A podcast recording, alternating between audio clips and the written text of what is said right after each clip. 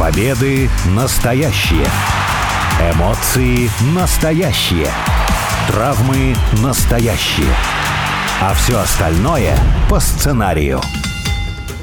Это все по сценарию. Первая радиопрограмма на русском языке, которая посвящена профессиональному рестлингу. Алексей Красильников зовут меня. У микрофона также обозреватель портала VSPlanet.net Сергей Вдовин. Сергей, привет. Привет. В последние годы в самых разных видах спорта особенное внимание уделяют э, женскому противостоянию, женской части этого спорта. Порой это вызывает большие вопросы, порой наоборот, очень сильно все это поощряется. Ну, из самого недавнего, например, можно вспомнить дискуссию вокруг того, насколько уместен на Олимпийских играх например, женский хоккей когда даже канадские журналисты внезапно озадачились, а нужен ли вообще такой вид спорта, который незрелищный, который почти никто не смотрит, и в котором, по сути, две команды выясняют отношения на протяжении всего времени, что этот вид спорта так или иначе присутствует. Речь шла про сборные США и сборные Канады. Естественно, завязалась дискуссия, там ни к чему, естественно, опять же, не пришли, никто на женский хоккей, как э, программу в Олимпийских играх, не будет никаких санкций по отношению к этому виду принимать, но это дает повод в очередной раз задуматься, как как нужно относиться к женскому направлению в любом виде спорта. Будет ли это уместно только если это действительно приносит деньги, рейтинги, продает билеты, или же все-таки какая-то представительность все-таки важна? В рестлинге как с этим дело обстоит? В рестлинге вот с этим дело обстоит нормально, потому что женщины выступают давно, в том числе они в 80-е, 70-е годы выступали. Естественно, они не были столь популярны, как мужчины, потому что мужчина, как правило, был большой, мускулистый, сильный, проводил страшные приемы, ну а женщины в чисто физиологическом плане то они не такие мускулистые и сильные, в этом ничего плохого нет, конечно, но так или иначе каких-то супер-пупер звезд никогда и не было до, ну, наверное, последних пяти лет. Сейчас только, и то через пень-колоду так или иначе звезды появились, но женский рестлинг был всегда, и женщины занимались рестлингом всегда. Если вспомнить здесь такой момент, что именно на 80-е же пришелся определенный, я бы даже сказал, расцвет. Были и промоушенные компании, которые ориентировались на рестлинг, и компании, которые ориентировались на шоу. Тот самый Glow, которому посвящен, например, э, сериал, весьма, кстати, популярный и недавно прошедший с достаточно серьезным успехом. Там же и в больших компаниях, по крайней мере, в WWF, э, начинали заводить женские титулы, возрождать женские титулы, которых не было там на протяжении, я не знаю, нескольких десятилетий. В 90 90-е вот оно, да, быстренько как-то, не то чтобы ушло в никуда, с каким-то совсем с переменным успехом шло, но именно в 90-е появились и Мадуза, она же Алундра Блейс, одна из, наверное, самых ярких звезд женского рестлинга. Ну а конец 90-х о чем говорить? Восхождение, которое началось с Жаклин, Айвори, продолжилась Стриж Стратус элитой, ну и затем дальше уже укрепилась в 2000-е великолепным поколением, которое Фит Финли, ирландский тренер, взрастила в WWE. Это вообще отдельный разговор. Но про 80-е, это про 90-е тоже не стоит забывать, что было там. И причем очень многие зрители смотрели женский рестлинг. Это факт, да, может быть, не ради рестлинга, но тем не менее смотрели. Ну, рестлинг — это вид визуального искусства и развлечений. Ну, человек смотрит глазами. Естественно, если в основном э, рестлинг смотрят мужчины, каких женщин хочет видеть мужчина. Естественно, привлекательных внешне. И так и всегда было, вот кроме, наверное, конца 90-х, рестлерш, которых ты сказал, Джаклин, Найвари, там, Чайна, например, была. Ну, в какой-то степени они тоже привлекательны. Они привлекают на себя внимание своим внешним видом. Но, тем не менее, каких-то спортивных э, таких штук, ну, вряд ли они показывали. В первую очередь, э, рестлерша в те времена должна была быть привлекательна внешне внешне. Ну так а что мешает объединить одно с другим? Это, во-первых. А во-вторых, ну вот действительно ты упомянул Научайна. Это же безумно успешный персонаж был и востребованный, скажем так, и в других областях и направлениях. Это феномен был, абсолютный феномен. Хотя девушка, да, действительно с не совсем женственной, э, конечно, внешностью, но при этом очень, э, как это сказать, внушительная, атлетичная и, безусловно, одна из главных звезд той эпохи, которая стала самой денежной в истории рестлинга. Ну, да, она же входила в группировку Дегенерата X, и, кстати, очень хорошо вот пошла, потому что тогда таких женщин в рестлинге не было. Действительно, феномен, у нее и кличка была девятое чудо света, не восьмое, потому что восьмое mm-hmm. был э, Андре Гигант. Гигант Андре, да. А она девятая, да, действительно, она привлекала, но то, что было после нее, скажем, поколение, которое в WWE было в середине 2000-х и в начале 2000-х, это две большие разницы, на самом деле. Но можно ли говорить, что все это как-то местечково, ситуационно и друг с другом не связано? То есть вот те эпохи, которые сменяют друг друга, но вот они не перетекают одна в другую. Потому что в мужском рестлинге все-таки заметна эта взаимосвязь из того, что было, с тем, что есть. Порой даже матчи такие устраивают, как эпоха против эпохи. В женском-то получается все какими-то всплесками, причем по большей части обусловленными желанием промоутеров. Причем это желание далеко не всегда связано с привлечением денег, с желанием заработать, потому что на тех же девушках вот в середине 2010-х, вот топ поколение, которое в NXT выросло, те самые четыре всадницы. Мне не очень нравится это название, но тем не менее. Это ж, по сути, было желанием вот э, спущенным сверху. Ведь особых денег они сначала не зарабатывали, и перед тем, как маркетинговая машина взялась за них, ну, что это было? Просто одни из Тут сложно, на самом деле, считать, если конкретно количество зрителей, которые приходят на шоу, ну, наверное, нет. Но, с другой стороны, из-за того, что у них есть женские суперзвезды, это открывает доступ для спонсоров, потому что спонсоры тоже кучу денег приносят WWE. И, естественно, если какой-то спонсор нацелен в том числе и на женскую аудиторию или там подростковую аудиторию, ну, тоже женскую, то ему будет приятно, если какая-то популярная рестлерша будет э, представлять их бренд. То есть это все из-за спонсоров, в первую угу. очередь. Я, в принципе, соглашусь. Может быть, не обязательно про спонсоров эта история, но про различную аудиторию, которую хочется привлечь. И можно посмотреть, например, в подготовительной площадке WWE сейчас действительно стараются продвигать самых разных девушек. И визуально, и по талантам, и по прошлому, чтобы действительно вот э, какая бы персона, какая бы внешность не примечательна, не привлекательна была для зрителя, оно там обязательно было. Не могу не спросить, почему же тогда в другой телевизионной конторе, которая сейчас существует, All Elite Wrestling, по этому моменту почти не уделяется внимания внимание. В Японии как-то исторически оно все действительно за редкими всплесками, но тоже топовых таких серьезных э, аудиторий и серьезного внимания не привлекает. В Мексике оно, безусловно, существует, но там, там какая-то своя действительно культура. Там в первую очередь рестлинг, в первую очередь маска, а уже дальше пол, возраст и происхождение. Ну, в Японии, мне кажется, это понятно, чем рестлерши там занимаются. Для них это не основной источник заработка. Они в первую очередь продают свои фотографии и прочие штуки, направленные на мужскую аудиторию, назовем да, это, это так. Некрасиво, но это есть. Звучит некрасиво, но это есть. В All Elite Wrestling там компания, она сделалась как э, такой между собойчик. Если вы сейчас посмотрите, главная чемпионка на момент начала марта 2022 года – это жена рестлера Адама Кола, настоящая жена. То есть приводят своих э, женщин, подруг, с кем дружат, с кем дружат их друзья и тому подобное.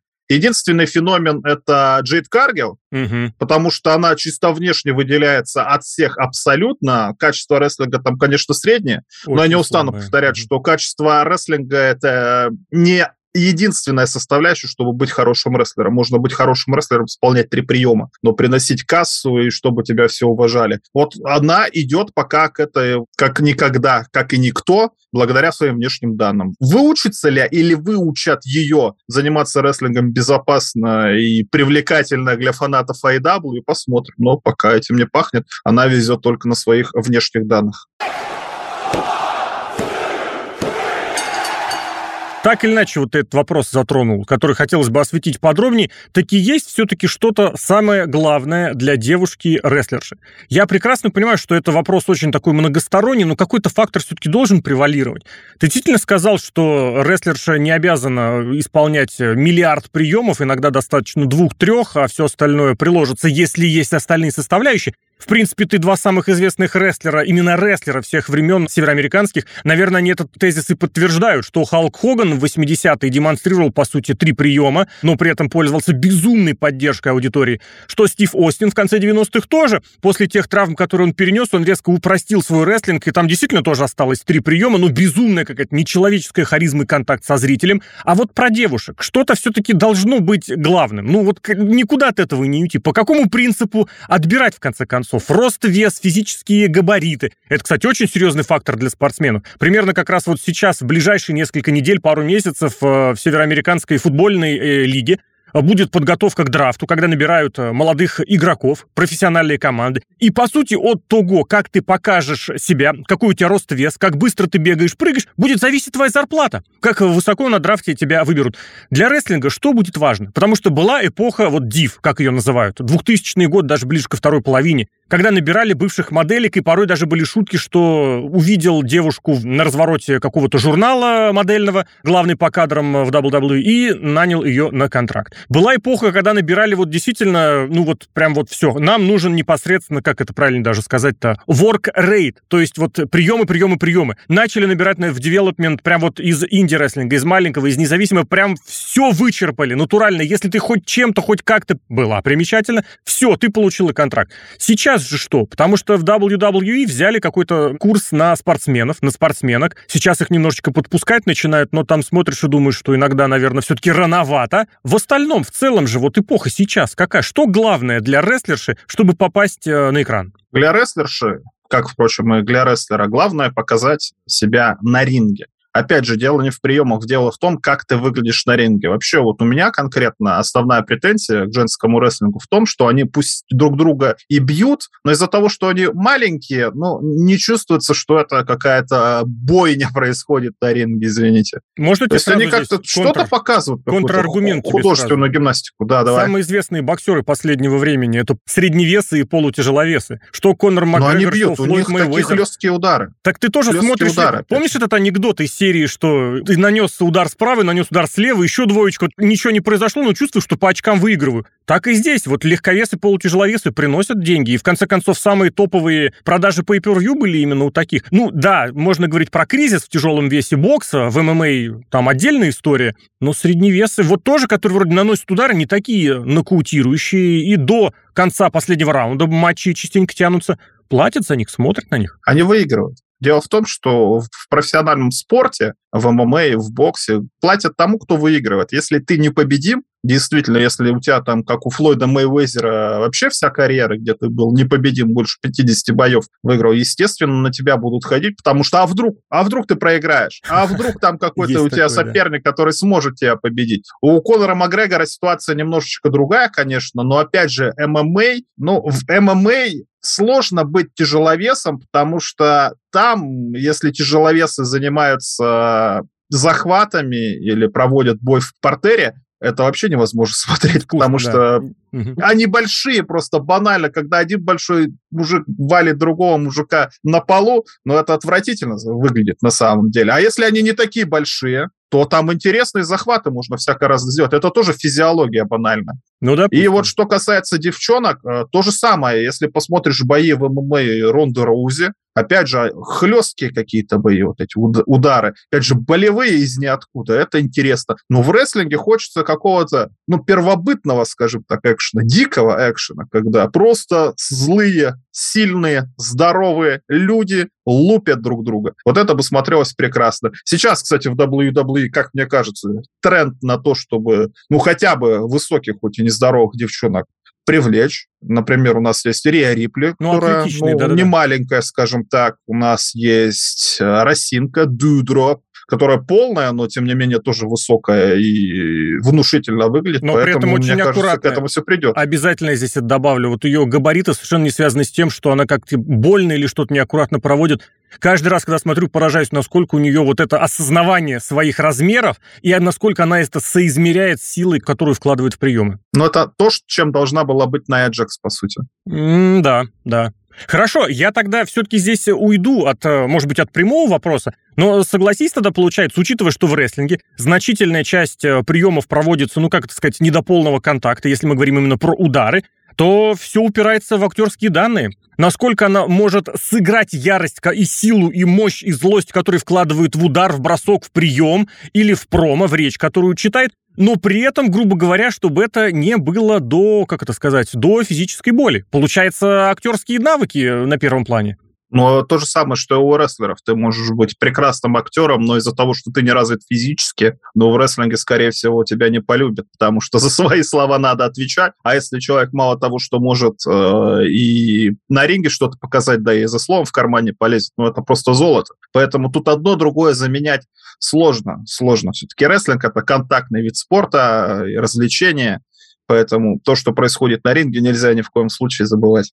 Но так это же едва ли не идеальная ситуация для того, чтобы сложился образ э, плохого парня, который за языком в карман не полезет, но при этом потом на ринге охотно отхватит по лицу. Я тебе скажу так, что а, значительное число известнейших рестлеров, вот этих самых рестлеров-хилов на этом карьеру сделали. Тот же Рик Флэр, который, может быть, смотрелся не таким огромным, он не был самым большим, но при этом какое количество зрителей мечтало, чтобы он отхватил по лицу. Роди Пайпер насколько был менее габаритный, чем тот же Халк Хоган, но на него шли зрители, именно чтобы посмотреть, как Роди Пайперу набьют физиономию. Я вот тут еще поспорил бы. Здесь далеко не обязательно, что ты как-то постоять можешь за свои слова. Тут же наоборот нужно так разозлить, чтобы зритель хотел посмотреть. Тот же Конор Макгрегор. Никто же не хочет смотреть, чтобы Конор Макгрегор побеждал. Все хотят увидеть, как ему набьют лицо вряд ли кто-то из э, молодых людей хочет посмотреть, как девчонки бьют лицо. Я не знаю, вот какое-то есть у нас гендерное различие, но вот лично мне бы было, ну, не очень приятно, но у нас же девочка, в конце концов, зачем? Есть, конечно, гениальные, например, актерские роли, если ты смотрел сериал «Во все тяжкие», там, жена Уолтера Уайта, такая просто женщина, которую не любил никто. Это действительно какие-то актерские таланты. В рестлинге такое же тоже у нас примерно было. У нас Алекса Близ пыталась сыграть в эту девочку. Ну, я не знаю на самом деле. Просто видишь, в чем дело еще. А, женщина, как я говорю в первой части нашей программы, она, если на ринге, она должна стараться выглядеть привлекательно внешне. А если она по-скотски себя ведет, но внешне привлекательно, то ты уже тоже можешь задумываться, а стоит ли ей это самое. А если она еще при этом страшная, тогда да. Тогда, если ее будут бить, тогда может быть. Ну, я здесь не могу все-таки не сказать пару слов э, в пользу, в поддержку непосредственно рестлинга. Потому что принято считать, что вот именно с какого там, с 13 с 14 может быть, с 12 года началось возрождение вот непосредственно прям рестлинга, прям он вышел на серьезный, высокий уровень, когда в WWE появилось целое поколение очень действительно, ну, примечательных непосредственно исполнителей. Те самые четыре всадницы. Шарлот, Бейли, Саша Бэнкс, э, Бекки Линч. Можно вспомнить тех, кто были перед ними. Это Пейдж, которая очень в молодом возрасте начала. Может быть, из-за этого и карьеру-то раньше завершила. Но не нужно забывать, что и в середине 2000-х, пока была та самая эпоха Див, э, все очень почему-то охотно забывают, что в TNA, в Impact Wrestling был очень примечательный женский дивизион, где были тоже как раз очень разные девушки. Такая прям модельной внешности Гейл Ким, еще и азиатка. Помнишь, да, про которую шутили, что ее взяли на контракт э, в WWE изначально, потому что кто-то кому-то пошутил про азиатское порно. Была великолепная Конг, прям вот действительно Годзилла мощная, та самая Росинка, только еще с эффектом, ну как это, внешность, которая была еще афроамериканка, еще и с дредами, еще и костюм такой надевала, прям римской гладиаторши, если это слово можно в женском роде употреблять. Была и ODB, такая американская тетка прям вот из трейлерного парка, такая white trash. Были и красотки Анджелина Лав, Velvet Sky. Совершенно разные были типажи. Но еще раньше, если копнуть в середину 2000-х, может быть, даже чуть раньше, то самое поколение, которое взрастил Фит Финли, от этого тоже никуда не уйти. Виктория, Мишель Маккул, Микки Джеймс, э, потом за ними появлялись и другие, и Лейла, и даже в какое-то время казалось, что та же моделька, например, Кэндис Мишель, что из нее что-нибудь может получиться, но там разные другие факторы тоже вступали в силу.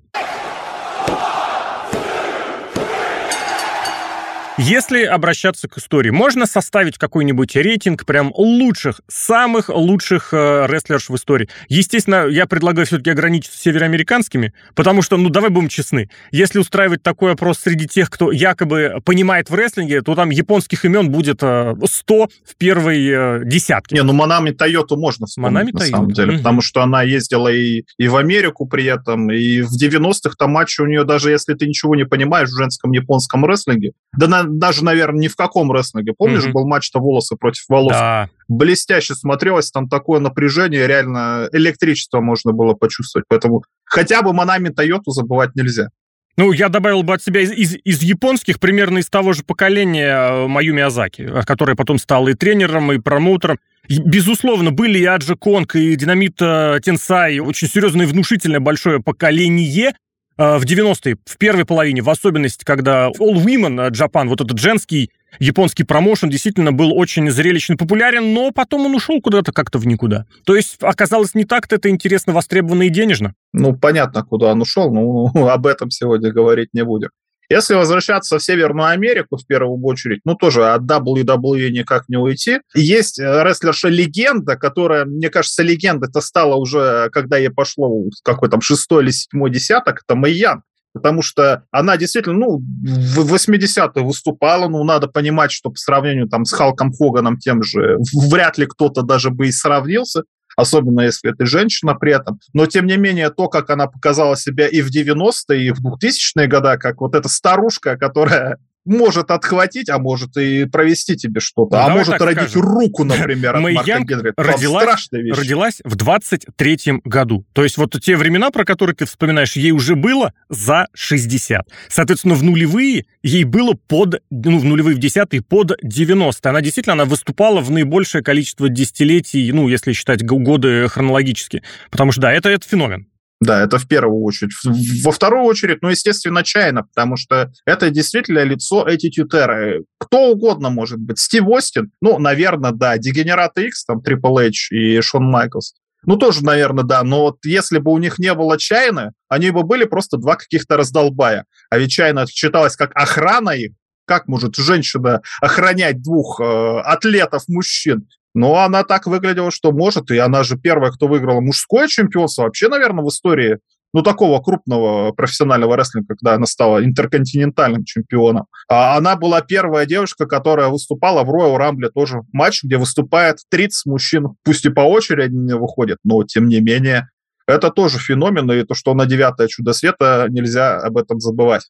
Что ты думаешь вот об этом поколении, которое, наверное, в первую очередь назовут даже две рестлерши, которые вот первым приходят в голову большинству зрителей, когда говорят про лучших рестлерш в истории? Это Триш Стратус и Лита. Литу вот относительно недавно видели на Elimination Chamber, на шоу, где, несмотря на возраст, 46 ей лет, мы считали, она выглядела очень неплохо. Я обратил внимание, что она вот действительно никуда не торопилась, не спешила, она такой средний темп взяла для себя на весь матч, и матч получился лучшим на шоу, ну, ну по, по моему мнению, лучшим лучшим на шоу. Очень все хорошо, очень здорово. Она не запыхалась. Вот знаешь, как бывает, когда рестлеры начинают прям хватать э, воздух ртом, видно, что устали, видно, что воздуха не хватает, дыхалки не хватает. Лита вполне себе продержалась, при том, что карьеру завершила, считай, сколько лет, уже 15 назад. Вот про этих двух рестлеров что скажешь? Многие ведь упомянут именно их, что, мол, вот они направляли становление тех рестлерш, которые выступают и сегодня. Но об этом сложно говорить, потому что если, э, я говорил про Чайну, например, что дегенераты без нее бы не справились, то Лита у меня всегда останется как придаток к братьям Харди.